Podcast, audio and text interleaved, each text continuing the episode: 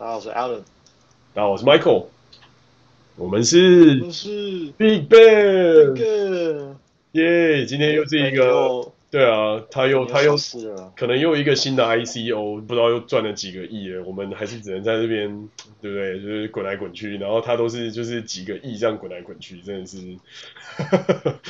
但但但前提前提是这些钱你要能够拿到，有还有办法提到现实世界来啊，不然你花不了没有用。哎呦，这个好像蛮中肯的哦。如果今天你看到就是无限的数字，就像我在 GTA 里面。有几个亿，诶，拿到现实世界上好像也没什么屁用。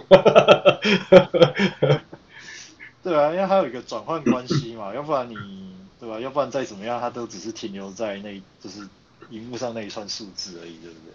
对啊，就是我在游戏里面能够开着跑车，能够有喷射机，能够有游艇，然后还有四栋房子跟六个地产，但是。回过头来想想，嗯，没有一个是真的能够拿出来现实世界用的、啊。对对，除除非除非把你把你这个人的意识塞到那个虚拟世界，那你就啊，你就真的财富自由了啊。就是就是塞进母体的概念嘛，Matrix 在你的脖子后面直接用用那个超大超粗的针这样插下去，这样。我听起来还蛮惊悚，还是比较好。真的真的真的，这这种只有意识存在的世界，好像活着也是蛮痛苦。对啊，对啊，不过不过我话又说回来了，就是就是呃，虽然说我们现在身身处世界世界不同的一方那样子，但是嗯呃，都是同同样都是我们成长和生活过的那个台的一个那个小岛叫做台湾，好像最近也发生了不少事情。对啊，这个是一个哎呀非常奇奇妙而奇葩的时间点嘛，我觉得。就是在全世界都在经济下行，然后台湾靠着一个就是台积电在那边独树一霸，但是好像这个就是供应链霸权这件事情也慢慢的因为美国要即将 sign 的这个 Chip 法案而而改变嘛，所以对啊，看来接下来游戏的局势会是往往蛮不一样的地方发展。对啊，看看起来你因为看起来你最近的感慨感慨是蛮多的，就是关于台湾的，像你刚刚讲的那个。你说晶片法案，美国的那个晶最新通过的晶片法，可能会对台湾未来的产业产业格局也会有所影响，这样子。是啊，很多很多事情。是啊，我觉得是啊，因为我至少从我们现在在美国生活的角度来看，就是这个很明显的，就是美国要把制造晶片的这个能力跟霸权收回到他自己手上嘛，这非常明显。然后这个法案里面其实也非常非常的清楚，就是。接下来的这一切就是供应链供应链垄断，然后所造成的这种 potential 的供应链危机，可能不会再像以前一样让台湾这么好过，因为以前是完全就是一条龙嘛，就是基本上荷兰跟台湾垄断了整个晶片生产的上下游嘛，就是大家都知道，晶片生产的上游需要一些设备啊、器材啊、机材啊等等，那很有名的一家荷兰商艾斯摩尔，不是艾斯基摩，艾斯摩尔 ASML 这家公司。就横空出世，基本上光雕机的市场就是只有它嘛。然后光雕机的市场只有它呢，接下来你要做晶片，你一定就是还是需要有真正制造的人嘛。那全世界剩下能够制造晶片的公司，其实老实讲，在前一个世纪里面，基本上都被打的没剩下，没剩几家，就整病的整病，干干干干爆的干爆，所以现在基基本上就只剩下几个大头一枝独秀。那这几个一枝独秀刚好有一个。TSMC 这个台湾积体电路制造股份有限公司非常的神奇，矗立在台湾，然后就慢慢慢慢咬着这杯很爽的羹，这个简直不是只有羹啊，这简直里面又有肉，又有又有又有大的那个大块的肉，又有大块的菜，还有好多的汤，那这随便 所有你想得到的东西，基本上用到的晶片，通通都会有可能来自这个地方，那。等于某种程度上，它就是完全制霸嘛。那在整个晶片的产业链里面，另外两家可以跟它 PK 的，一家基本上在美国已经摇摇欲坠了嘛，就是这个 呃美光 Intel 集团的这个对这个这个制造制造商，但这些基本上都、哦、都没有像就是我还以为你要说三爽。哦，三爽在韩国啊，三爽是在韩国，三爽三爽就是另一家，就基本上就这几家。对对。然后当然美国现在又出了几个啊，比方说像呃 Apple 也出来自己搞自己的晶片啊，然后他们接下来也可能会自己制造跟生产晶片，因为毕竟那家公司是一个只要能够他自己做，他不会给别人做的一家公司嘛，这是一个大家都知道的一件事。所以从这个角度来看，就是很明显的，我们会慢慢慢慢看到这个趋势往最后的需求端靠拢。那最后的需求端是谁呢？是这些真正使用者、真正的终端消费者。那真正使用者、终端消费者又在什么地方？又在要么就是欧欧洲，要么就在美国。那原因就是因为他们有，就是这个霸权的的金融政策去影响了这个世界的脉动。所以等于某种层面上的，你看得到就是，好，现在虽然看起来是就是台湾在这里面占了一个很重要的角色，荷兰在那边占了一个很重要的角色。可是慢慢慢慢的，这个当被这些强权再收回来的时候，这个这个优势就真的是几乎是了然于无。那等于在一个对，你你你先说哦，我我说简简就是等于说，在这个一个远东的没有任何天然资源的弹丸小岛上面所硕果仅存的一个特殊的 advantage 就这样慢慢的消弭。所以这个其实说实话是某种程度上的一个警讯啊，就是。如果我们不能再继续做出一点什么，能够一口气影响世界上大多数人类的的服务，或者是产品，或者是呃一些内容的话，可能很快的我们就会变成不是不是这么重要，不是这么不是这么有意义，不是这么被别人 care 的一个地方。不不过关于关于你讲的这个，就是台积电作为你说台湾的正呃。正导之公司吧，这样子就是说正导之宝啦，你姑且这样说好了。那其实我我看法有点不一样啊，就是说，因为因为根据我对我对台积电台积电发机这段历史的，你可以说有限的了解啦。对，我我的理解是这样，就是说这家公司呃之所以可以成立、成长、成长壮大。其实背后背后美国那边的你说技术支持啊，或者是一些暗中的扶持什么的，其实其其实是一定有的，因为因为因为因为要不然的话，你想想看，这么它它卡高阶晶片制造这么重要的这个环节，如果说没有你说没有美国那边的信，没有那边美国那边的信任或扶持，你说会成长到今天这个地步，我也是打个问号了。是啊，这个这个是绝对有正相关联性的了。对，那那从那从这个逻辑来，从这个他发迹和成立的这个逻辑来看，那今天美国它可以给你这个给你这个优势或霸权，其实讲白了就只是说他他因为某些原因，他那个时候的美国他不想要自己做，或是觉得哦让你做也没有差，反正你有成本优势嘛。是没错。对，那只要只要你还是听听我的话，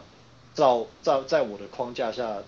这呃没有没有走出没有走出没有没有没有走做出什么出格的事情，那也还是符合美国利益，那就让你在那边成长也无所谓，没错。对不对？但是基本上美国还是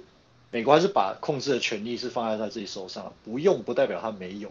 没错。那今天他想要把他想要叫美他想要叫台积电去亚利桑那还是什么设厂？哦，尽管莫里斯张他他也抱怨就是说啊，这根本从从从经济效益上来看根本就不 make 不 make sense。但是很多事情就是不是，并不是说台湾或是台积电他自己说了算，也就是说他今天可以给你这个，可以可以给你这个机会成为晶片霸权，他一样有这个有这个能力，再要把再把这个东西收回来。没错，这个很多事情不是台湾可以决定的。没错，这个这个确实是这么一回事，没有错，因为这都是到最后都是大国博弈的下面的一个棋子嘛，所以。你在你是在这个大国博弈的哪一个角色跟哪一个角度，这个本身就已经决定了你在这这个这场博弈里面你会你会输还是你会赢？对啊，所以说其实从从这个角度来看，呃，从从我刚刚讲这个框架来看啊，如假如我们姑且把呃把台湾或台积电当成是就是看作是有点类似于在一间公司呃帮美帮美国股份有限公司呃打工的一个小弟啊，呃，那你。你你现在做最重要的工作和职位就是制造晶片，是。哦，把把把高阶晶片给给做好，哦，然后那个老板老板赏识，觉得你做得好，那你就会有你就会有有肉吃有汤喝，哦，但是如果说今天你这个你这个工作已经不是无可无可替代了，或是老板觉得因为某些原因他要把他要把这个这个权利收回来啊，那你的衰落可能真是哪一天被被被被 fire，那个都是指日可待的事情啊。是这件事情确实是这样，但当然这不像就是你要火一个人或者要收一个公司这么简单嘛，因为毕竟。制造制造的这件事情有趣的地方就在于它的初始投入的成本非常大，那它的成本不止钱嘛，当然还有人呐、啊，还有各式各样的东西。那这个过程中一定是一个平行并进的方法，就是说你不可能说哦，我今天要把你干光，所以你今天就马上勒令停业，这件事情是基本上不可能发生，因为这件事情如果发生，对，那基本上全球的供应链也差不多就在这边告一个段落，就是。你就基本上不太需要时间去运作了。对对，没错，它一定会需要时间运作，不然如果今天这个东西一旦断供，它跟石油断供是有同等的可怕性。为什么？因为你想得到的基本上所有的大件的东西，只要是举凡是这些啊、呃、各种工程所用得到的这种电脑啦，或者是这些各式各样的交通工具啦，或甚至是这些。大型器材，任何这种有电有有晶需要晶片的这种产产物，基本上全部都断链。那这个链子一断，基本上就是宣告的一件事情，就是这个大全球化时代基本上到这里到告一个段落。然后，嗯嗯嗯可能接下来就是完完全全的锁国，完完全全的开始各国争夺，完完全全的开始就是区域性的战争演变成全球性的战争的时候开始。因为，对啊，其实。其其实我我我不好意思，我插中间插一个补充一下。其实关于关于你刚刚讲的这，我觉得你刚刚讲的这个部分达到一个很重要的点，就是关于全球供应链，还有就是呃就是各国在这个全球全球化供应链之中彼此依存的这样子的一个关系。是啊。那对，那当然大当然大国博弈中，比方说一些资源上的呃彼此之间的博弈或掣肘啊，比方说啊我我有晶片啊，那如果如果说你跟我交恶的话，那那你拿不到拿不到我这边的晶片，那你也会有所顾忌嘛，类似这样的概念。对。可是现在现在其实最大的问题就在于，这个还扯到一个更大的话题，就是中美脱钩。是啊。那如果说今天如果说今天台湾是站在美国这边，然后晶片这边其实已经在跟中国大陆脱钩，或者是甚至已经已经断供的情况之下，其实台积电作为在两岸在两岸冲突中作为所谓护护国神山的这个说法，我认为是不成立的。因为你要从我为什么会这样讲，是因为你这件事情你要从中国大陆的角度去想，就是如果说今天台积电跟中国大陆还是有的公司啊，或者是政府还是有一些合作关系，是，就是我还可以从我还可以从我我说假如我站在大大陆的立场，假如我还可以从台积电那边拿到一些晶片哦，哪怕可能我需要的东西。哦，哪哪怕可能不多，甚至可能可能被制裁，就是有跟没有，它是一个重大的区别。假如说有，我还可以用得上，那那基本上台积电或台湾还有一定程度的话语权，至至少在这方面。可是，一一旦断供或是断或是脱钩，我就说啊，因为因为因为你是中国大陆哦，我就是不给你晶片哦，这些东西我就不给你。假如说这中中间这个东西断了，那台积电也不会是所谓护国神山，因为反正我都拿不到啦。那。把你打烂有差吗？我本来是拿不到了。但，但这个，但这个确实是一个很大很大的前提啊，因为比方说像今年二月的时候才刚宣布嘛，就是基本上美国那时候打的是华为，那华为被打爆之后呢，就是被到处抵制之后呢，哎，ZTE、中兴基本上就开始继续跟台积电下订单，也就是说。台积电为什么现在有这样子的话语权的存在的点，就是因为它已经垄断了这个世界至少超过八成以上的各式各样的晶片的的出口。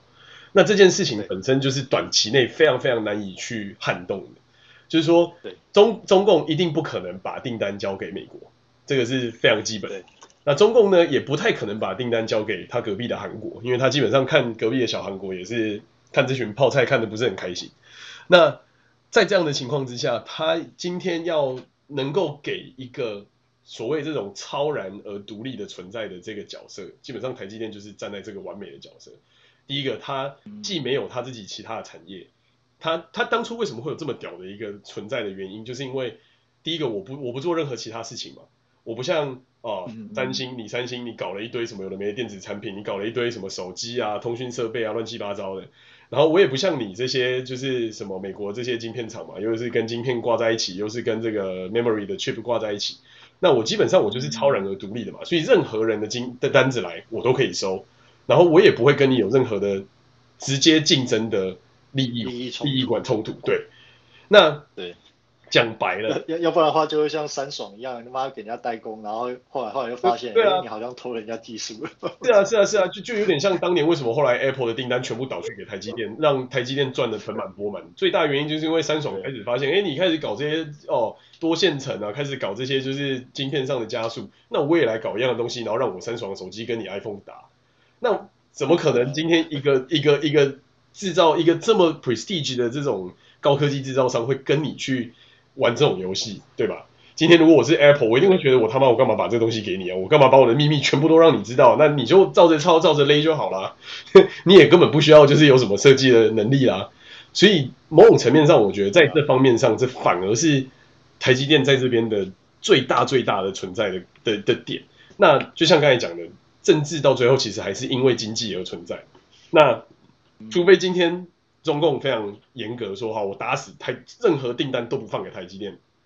就有点像他们之前一直不断放话讲说，哦，那个那个什么呃，台湾的什么呃凤梨啊，还有什么有的没的东西，什么鱼啊，不能不能卖来中国之类，啊、呃，台台湾的晶片都不能卖来中国。这件事情如果他也知道，他一旦讲了，基本上就他就跟他现在正在起飞的这些高科技产业，还有这些自驾车啊，什么智能车辆啊，什么有的没的这些东西，一口气直接说在，因为他也没有那个能力可以。在这么短的时间内创造出这么大量的产能，那人家他他当然会很多人讲了，说啊中国有自己的能力啊，有紫光啊，有什么乱七八糟的东西啊，七寸又没有多难，九寸又没有多难，我一样可以做得出来。不好意思哦，这个不是你想象这么简单。刚才讲的嘛，上上游的垄断是谁？上游的垄断是 ASML，这些光雕机的设备厂商基本上在中国一家都没有，所以他还是需要回到跟 ASML 下订单的这个窘境。那这个窘境基本上，它的订单已经满到二零二零二五年、二零三零年后面去了。你要等到你你的订单塞得进去的时候，人家都已经不知道做到几奈米去，那你怎么可能你来得及赶得上人家？所以为为什么会说这个战略优势就是在这里？不过这部分我要补充一下，就是说，呃，台积电它最大的优势以及它它的它生产的晶片，尤其是高高精尖的，比方说呃。十纳米、十纳米以内的这种，呃，这种这这种高精尖的晶片，它它是占这个世界产能的主要大头，绝对是超过五十趴以上。是啊。可是，呃，可是生活中应用的很多电呃很多电子产品，不见得每一个都要用到这么高精尖的晶片。也就是说，其实从中共的角度来讲，它如果真的硬要脱钩的话，办法也不是没有，但是就变成是，它要放弃高精尖这一块，然后让。让大部分，呃，让大部分的设备啊，电子产品可能要回到呃，比方说几十年前的那个 level 啊、呃。如果说，对，而且而且中国大陆就是你不要忘记，中国大陆的体制是政治决定一切，它它的政治并不是为经济的服务，反而是反而在大陆这样的环境是经呃，包括经济的所有其他一切是为政治意志的服务。对，那所以如果说他们高层真的做出了这样的决定，那坦白说，就是他们要因为这个政治决定而让整个你说中国大陆的你说电子设备倒倒退两两到三个世代，那也不是不可能发生的。以以这样的角度来讲，确实是，但是以目前的这个逻辑来说很难。那原因的点就在于，虽然说政治凌驾一切，可是到最后经济还是凌驾政治之上，因为你必须要有经济，你才能够撑起你这么巨大的国家所需要的种种的一切。然后回到另外一个角度来讲，这已经不是当年那种大家都没裤子穿，大家都没鞋子穿，然后每天就是一堆人在路上要饭要要要要东西的那个中国。现在的中国是一个充满中产、充满各式各样的上班族，然后在各种不同的产业里面的这样的一个环境。那差别在哪里？差别就是今天你穿鞋子跟那些遇到没穿鞋的人，你你会怕那些没穿鞋的人，因为没穿鞋的人反正 I have nothing 嘛，我没有我 I have nothing to lose。但是今天，当你也开始穿鞋，当对方也开始穿鞋的时候，诶，游戏就不是这么简单。你会你会这么简单的愿意说，哦，我会为了伟大中华，然后我就去冲去自爆吗？很难吧？那这又不像是一个就是宗教信仰或者是一个这种超然而独立存在的这种，就是能够能够大量大量洗脑的这样的一个一个一个能力。那换句话换换个角度想。有这么多的中国的这些高官的子女，或是这些商人的子女，都是在海外念书，都是在海外长大。那他们有可能会让这件事情发生吗？我觉得我个人是觉得它的难度是非常非常非常高，因为它不像你说中东好了，中东天天打战来战去打来打去，有一个最核心的原因就是因为他们真的很不国际化，你真的很少看到从中东制造制造出来的任何东西，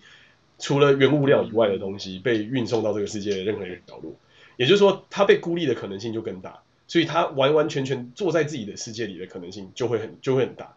那中国今天不是啊，他几乎基本上他跟全世界是串在一起的。为什么全世界很对中国是某种又爱又恨的存在？就是我又爱他，因为他有这么大的市场，然后他有这么大的制造能力；但我又恨他，因为他有可能就是会这些东西断供，然后可能说说不就不说改就改。但是你从他的发展历史到现在，所谓的这种开放式，就是中国式的社会主义，其实就是一直在往资本主义的方向靠拢。他们没有可能再走回去以前的那条老路，什么啊，要就是斗死红五类、斗死黑五类什么之类这种东西，这种事情要发生的几率太低。哎呦，Michael，你你你刚说的这个不太可能发生的事情，已经是现在进行式，现在并没有进行啊。所以你没有发现现在在玩的东西是什么？就是，哎、我拿无人机去飞一飞，哎、我拿这个东西去你那边压一压境，然后看看我能不能就是吓阻你，然后切断你这个国际的这个航运啊什么的没的。可是从真实的角度来看，航运有被切断吗？或许增加了一些难度，或许需要绕路或干嘛，但并没有影响到现阶段的实际上的环境跟领域。所以等于他现在在做这件事情是某种就是安内攘外的这种作为，而不是真正的。哦，我今天真的要打你了！我今天真的要打你了，所以这个东西我觉得还是有一个层次上的差异在。对啊，但是这种但是这种一直升高的压力，其实怎么讲？其实台湾台湾是不是能够承受住？我觉得是一个问题。因为因为其实有时候有时候你要有时候你要达到目的，不见得真的要动刀动刀动枪，甚至你只要。呃，这有点类似古代打仗，就是围城嘛，我就把你围住啊，那我看你能够撑到什么时候？这就是孙子，这就是孙子兵讲的嘛，不战而屈人之兵，被高招啊。对啊，对啊，对啊，对啊，而且其实从你你你其实从一个理性的征服者的角度来看，那也许我动刀动枪的，我这边还要死人，还要坏装备去把你拿下，那最好最好的情况不就是你给我投降嘛？那我直接接收，就是。直直接接收就是没有没有受损太多的台湾，那不是对我比较有利？是啊，没错。如果有办法的话，是啊，他他所以他很，我觉得是在往这个方向走。对啊，所以所以我的观察，我自己的观察是这样啦。现在中国大陆是，呃，他一直强调就是不放弃动武动武的手段，我相信这也是真的。但是就从他的立场来讲，他们现在在做的事情，应该就是先把台湾围住哦，给台湾增加压呃各方面增加压力，然后压力越来越大，然后看，但他内部一定会，依照我对他们了解，他内部一定会有很多有很多渗透啊，然后看看能不能逼的逼的你们跟大台湾跟大陆投降啊，或者是做出一些让步或妥协，对，让他对台湾的控制影响力再增加，或甚至甚至如果可能的话，直接直接把台湾接管过来。不用不用打仗的情况之下，如果可以做到一样的效果，那何乐不为？是，这个确实是这样没有错。所以这也这也是某种程度上的，就是用不战而屈人之兵，然后用威吓的方法来让你自己投降嘛。那只能说这个东西还能够支撑多久，然后还能够影响多久？老实讲，我觉得蛮有趣的一件事情，就是台湾说实话也真的是运气蛮好的，不止吃到了。吃到了美国崛起的红利，也吃到中国崛起的红利，然后在这个过程里面，基本上它也成为一种两边都吃。那甚至你说中国那边的早期的台商造成的这个整个就是环境的这个影响，其实也很大。那在这个过程里面，其实讲难听一点，他们讲的两岸一家亲，在在那个年代来讲，确实是这么一回事，没有错。因为本来就有这么多，就是在台湾当时的商人跑去。中国嘛，包含那些就做黑心油的、黑心食品的那些有的没的公司，到那边去都风生水起嘛，就是也一堆这样子的公司啊，那某某旺啊，然 后对，然后什么那个对对对，某某某师傅啊，就是都是都是这样嘛，而某某某个某个另外一个他们很喜欢的口号，什么桶什么的，这个基本上都是在那边嘛，所以某某个层面上来讲，我觉得这还是商业会凌驾一切的世界，因为讲白了，政治图的是什么？图的是利益嘛。那利益能够从什么地方来？那就是你刚才所讲的嘛。如果他能够不战而屈人之兵最好，那如果不行，基本上我觉得也不会有什么其他的招可以在这个地方就是这么这么短暂的，就是施展出来。所以这也是一个现在为什么一个这么 tricky 的时间点的一个很大的主因。对。不过你刚刚讲的利益哈，因为利益这个东西到底是到底是什么，其实它很主观的。对对，大部分人来讲可能可能是钱，但是对有些人来讲，他可能是权力，甚至是名。这是名声，甚至可能是历史留名之类的。对，那这个东西是很主观的啦，而且在不同的人眼中，他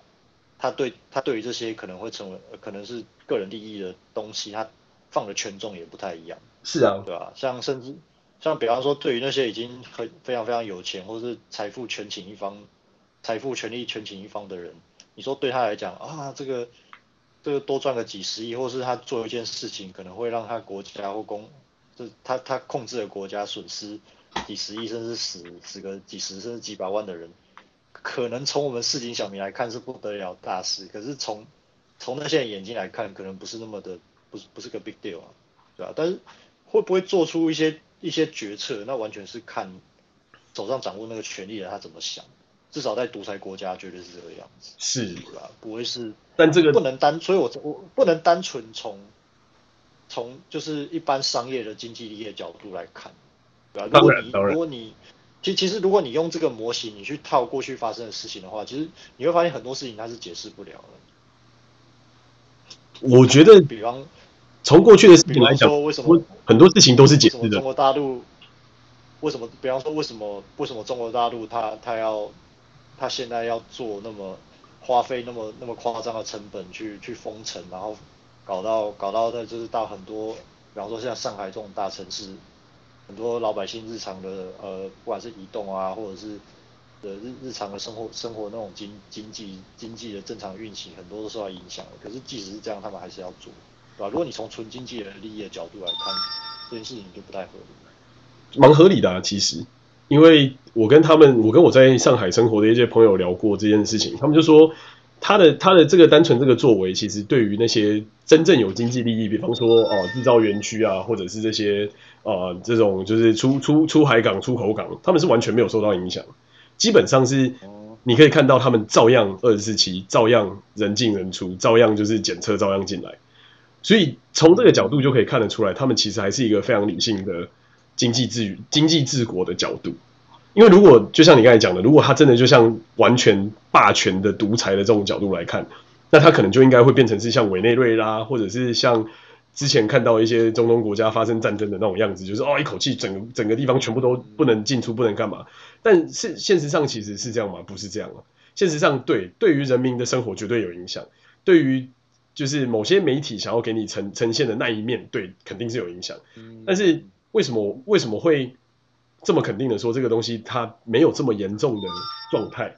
很明显嘛。如果今天我们有全世界有这么大量的需要来自于中国的物资，在这一两个月里面全部完全延宕了，那这个基本上对这个世界来讲是一个毁灭性的打击啊。但是没有造成毁灭性的打击，为什么？就是因为他们还是继续在用原来的方法做生活。所以某种层面上，这件事情统治者要给你洗脑的一个角度啊。这件事情其实已经是现在进行时。如果如果你知道中国大陆那边制造或发货很多很多，要么很多要么倒了，他根本就没办法做了，或者是他他那个发货要排，就是要排很久了。是啊，他们那边排期开始被变长，然后疫情缺人、啊、缺电什么，就是一堆问题，现在全部都来。是啊，但是这个跟他们的八跟封城没有太大关联性啊，因为美国也是一样嘛。然后全世界各其他各地只要有疫情的国家，基本上都是遇到同样的状况。所以就是说，这个这件事情如果说单纯是在中国发生，那他现在你会看到最直接直观的东西是什么？美国股市绝对跌到爆炸。为什么？所以我现在你在美国看到的这些大宗生产的这些产品，基本上都还是从中国来的。然后小的这些民生用品，基本上也都是还是从中国来的。那老早如果真的这件事情影响，如果真的这么严重的长尾，现在早就已经爆炸到不能再爆炸，因为它是几个月前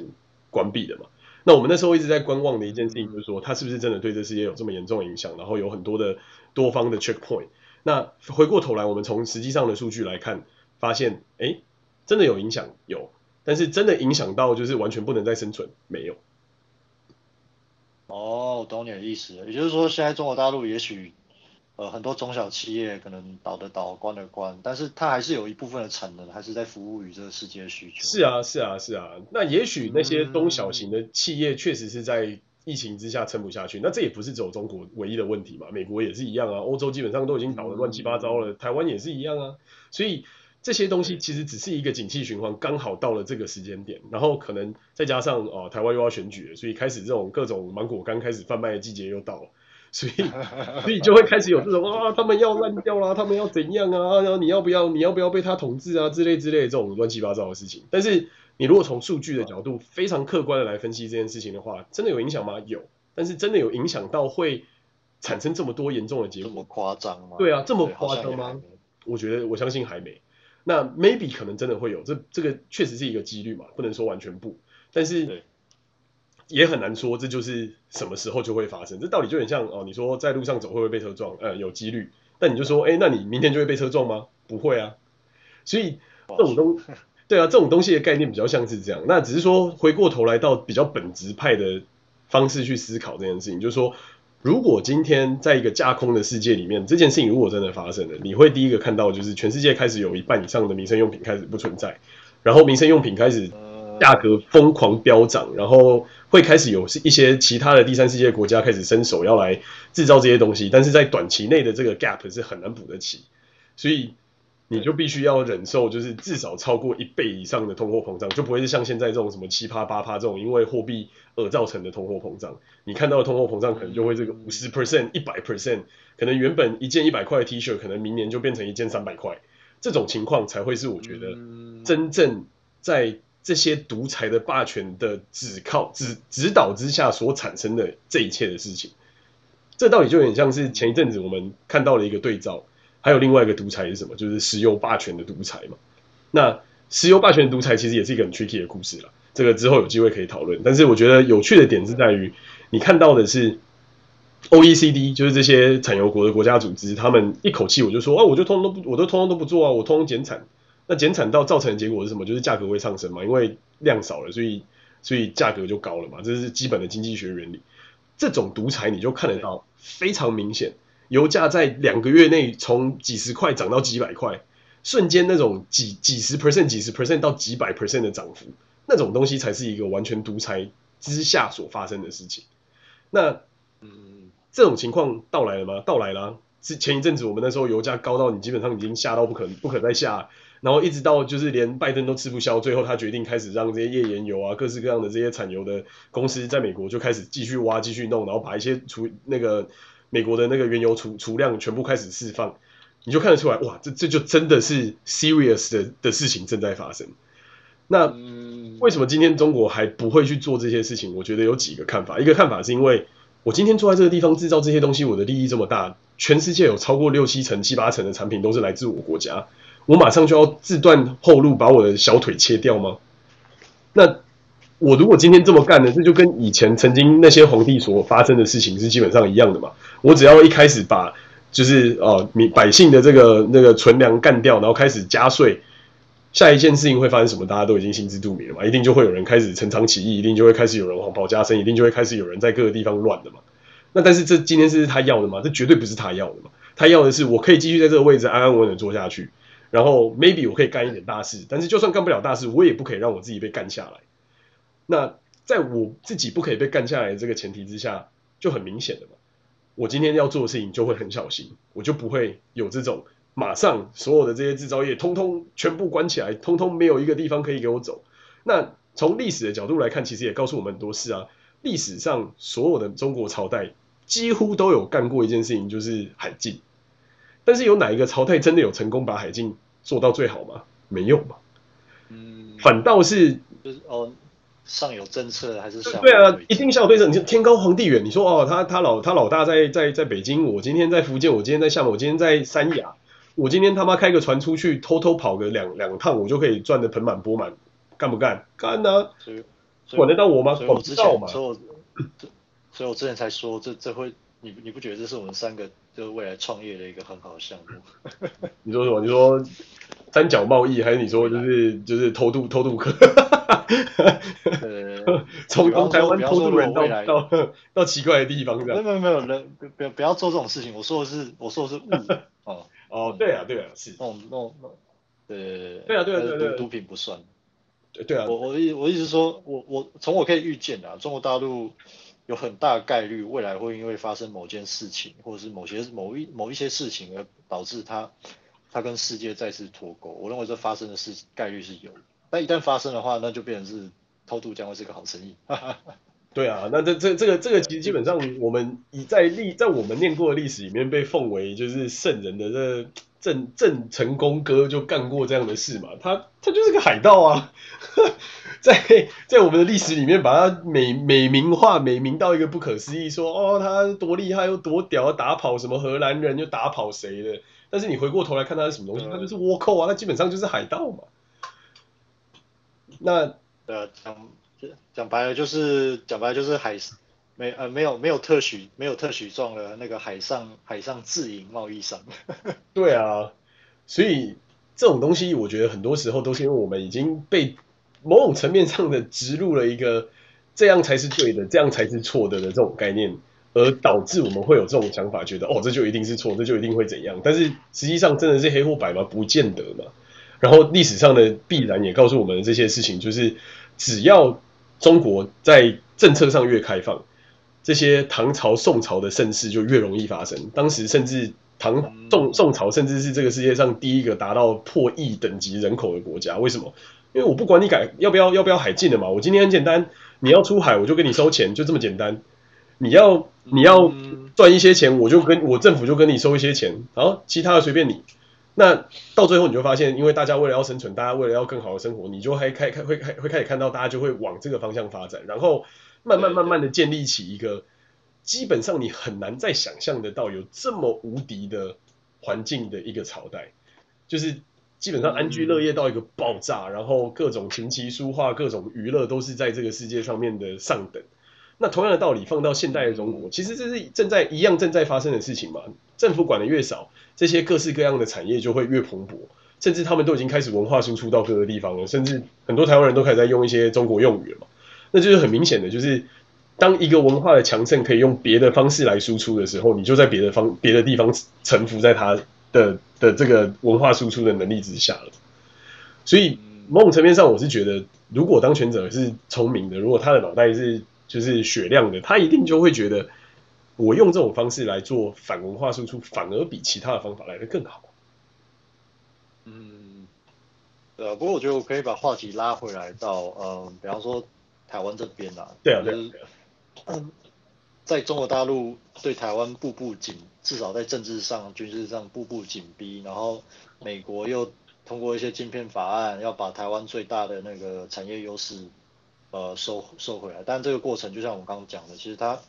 它会需要一个时一段时间酝酿啊。但是如果说你你你站在未来回头看这段历史的话，我相信应该不应该大家不会否认，就是晶片法美国晶片法案这个东西，应该就是预示着未来台湾在晶晶片制造一块产业的这个没落的起点，也不是说没落啊，应该就是说，呃，不会是不会是不不会是在不不再会是你一家独大了。对，就是完完全全的典范转移的一个起点，我觉得我认同啊，完全认同这件事情，所以。这也是为什么我们永远要有危机意识，这件事情会到来，那要怎么样到来？你要让它安稳的到来，还是你要让它就是有备而来？这件事情就就是很 critical。对啊，那那作为作为一般死老百姓如你我，就是假如假如我们还是在在台呃，因为因为我们我们现在都已经离开台湾了嘛，但假如说我们还是生在台湾的一个死老百姓，那你可以做什么事情？为就是为保怎么讲？为为你自己，为你自己个人的未未来发展做点什么事情，或是避险，就对，我觉得这是可以，这是可以深思的。是，这个真的是可以深思，也是需要深思，或者说，甚至还在台湾有什么样的产业可以让你在更短的时间内能够有这种国际移动的能力？对，因为坦白说，我觉得很悲，我对这对这个我觉得很悲观啊，选择也不多，因为。呃，第一个就是说你一定要念理工类，然后第二个就是这个理工类最好是其他国家，呃、你学专长最好是其他国家有有需求，你可以最最低成本、最最快时间转转换过去的。但我现在唯一可以想到的大概就是，呃，除了电机，应该就是职工吧。是啊，但就电机职工这两个啊，那其他其他的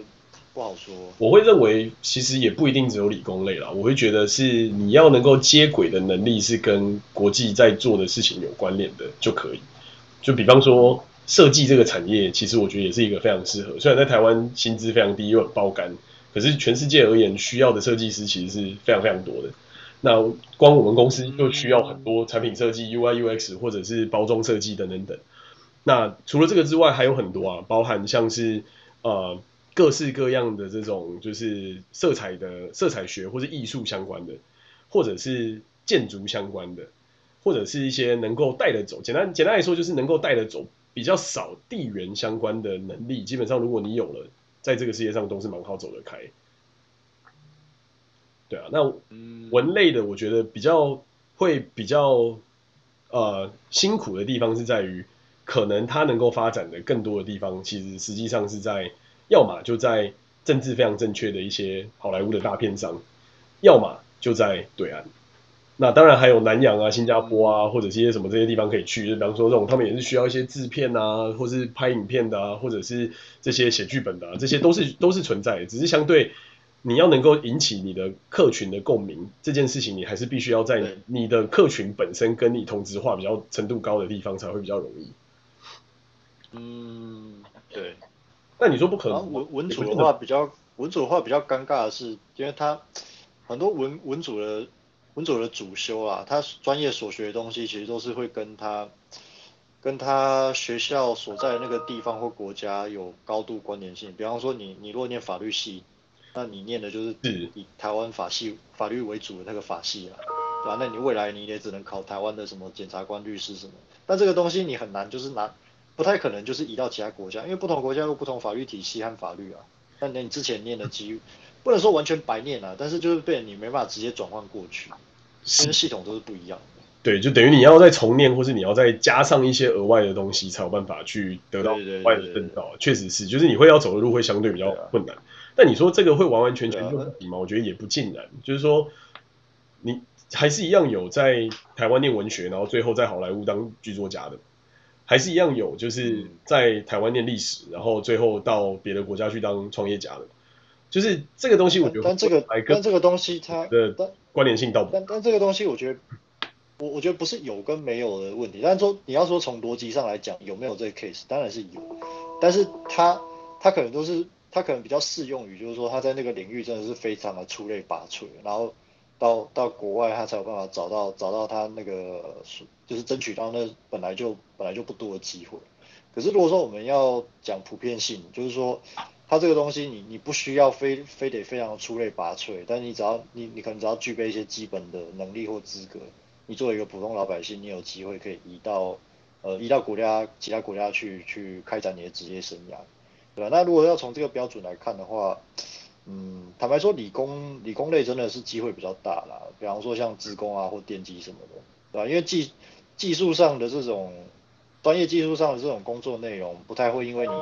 你换了国家就就不一样。就比方说你你在台湾你写你写 Java 或是 C C plus plus，你不会因为换了一个国家，然后那个语法就不一样，这不可能。对了，是你的意思就是基本上是说，以以一个大概率来讲，就是。当大家都需要这个职缺，当大家都需要这个工作的时候，这件事情基本上到哪里都走得通嘛。简单来说是这样。对对对，对啊，确实是这个概念。对啊，所以艺术类我觉得确实也是。那当然就是难度当然又比理工又再稍微再高一些，因为毕竟你要有自己的思维、自己的设计、自己的想法。那这个逻辑上就会跟单纯理工，就是把一个工具用到最好，你在哪里都可以走得开的这个想法是又不太一样。嗯，对啊，这这让我想到，诶。过去中国大陆曾经有句话叫做“学好数理化，走遍全天下”的，大概是类似的概念。对啊，所以你看，我这个这个文文化的输出，在这个地方其实也影响很大嘛。就是在在这个地方，如果你有这种能够通行天下的天下的能力，基本上你还是会很好用。那但是有时候又会发现，这些文学造诣或者是这些额外的能力，比方说甚至什么心理学啊等等。这些东西说不定在某种层面上反而给了你一些额外的 benefit，因为你跟别人不一样有这些能力，所以你反而又在这群人里面得到更多的经验。所以我觉得我并不能说就是文组都不好，我觉得反而是你要挑的是大势所趋，他正在找的方向到底是什么，然后这个方向才有办法让你能够最短的时间内结到最跟你最有相关或是跟你最好的一个下家。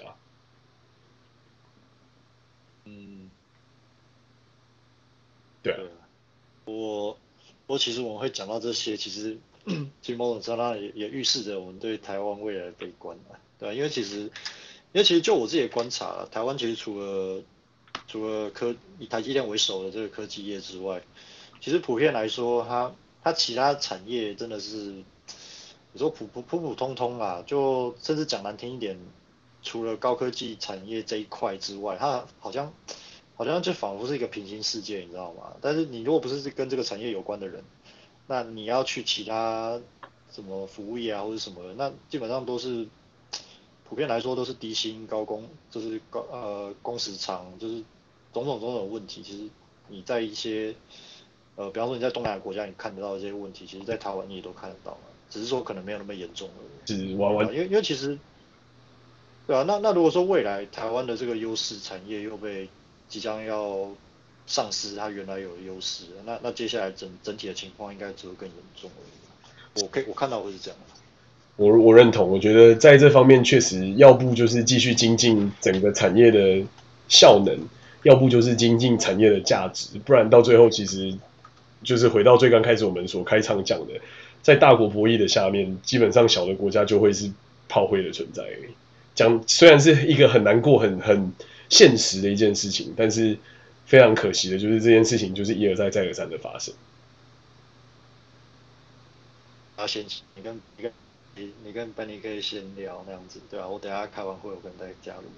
好啊，那我们今天的时间就到这边，先暂时告一个段落啦。好，拜拜，谢谢，谢谢大家。可以。